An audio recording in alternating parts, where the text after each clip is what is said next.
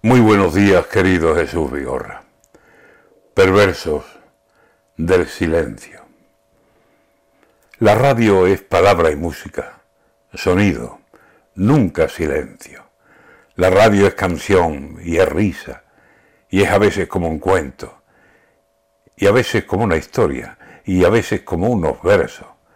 La radio es como un reloj que no detiene su tiempo. Pero hay días que amanecen y la radio se va a negro. La radio calla y pregunta porque no puede creerlo.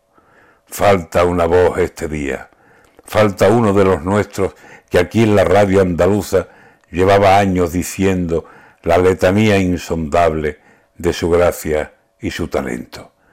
Creaba los personajes y se reía con ellos, y entre los suyos tenía como un altar de respeto, de admiración, de cariño. Hugo de Veró, lo siento, nunca la ocasión nos puso cerca para conocernos, pero sabía de ti, de tu gracia y de tu ingenio, y ahora que estabas más cerca, vas y te pones más lejos.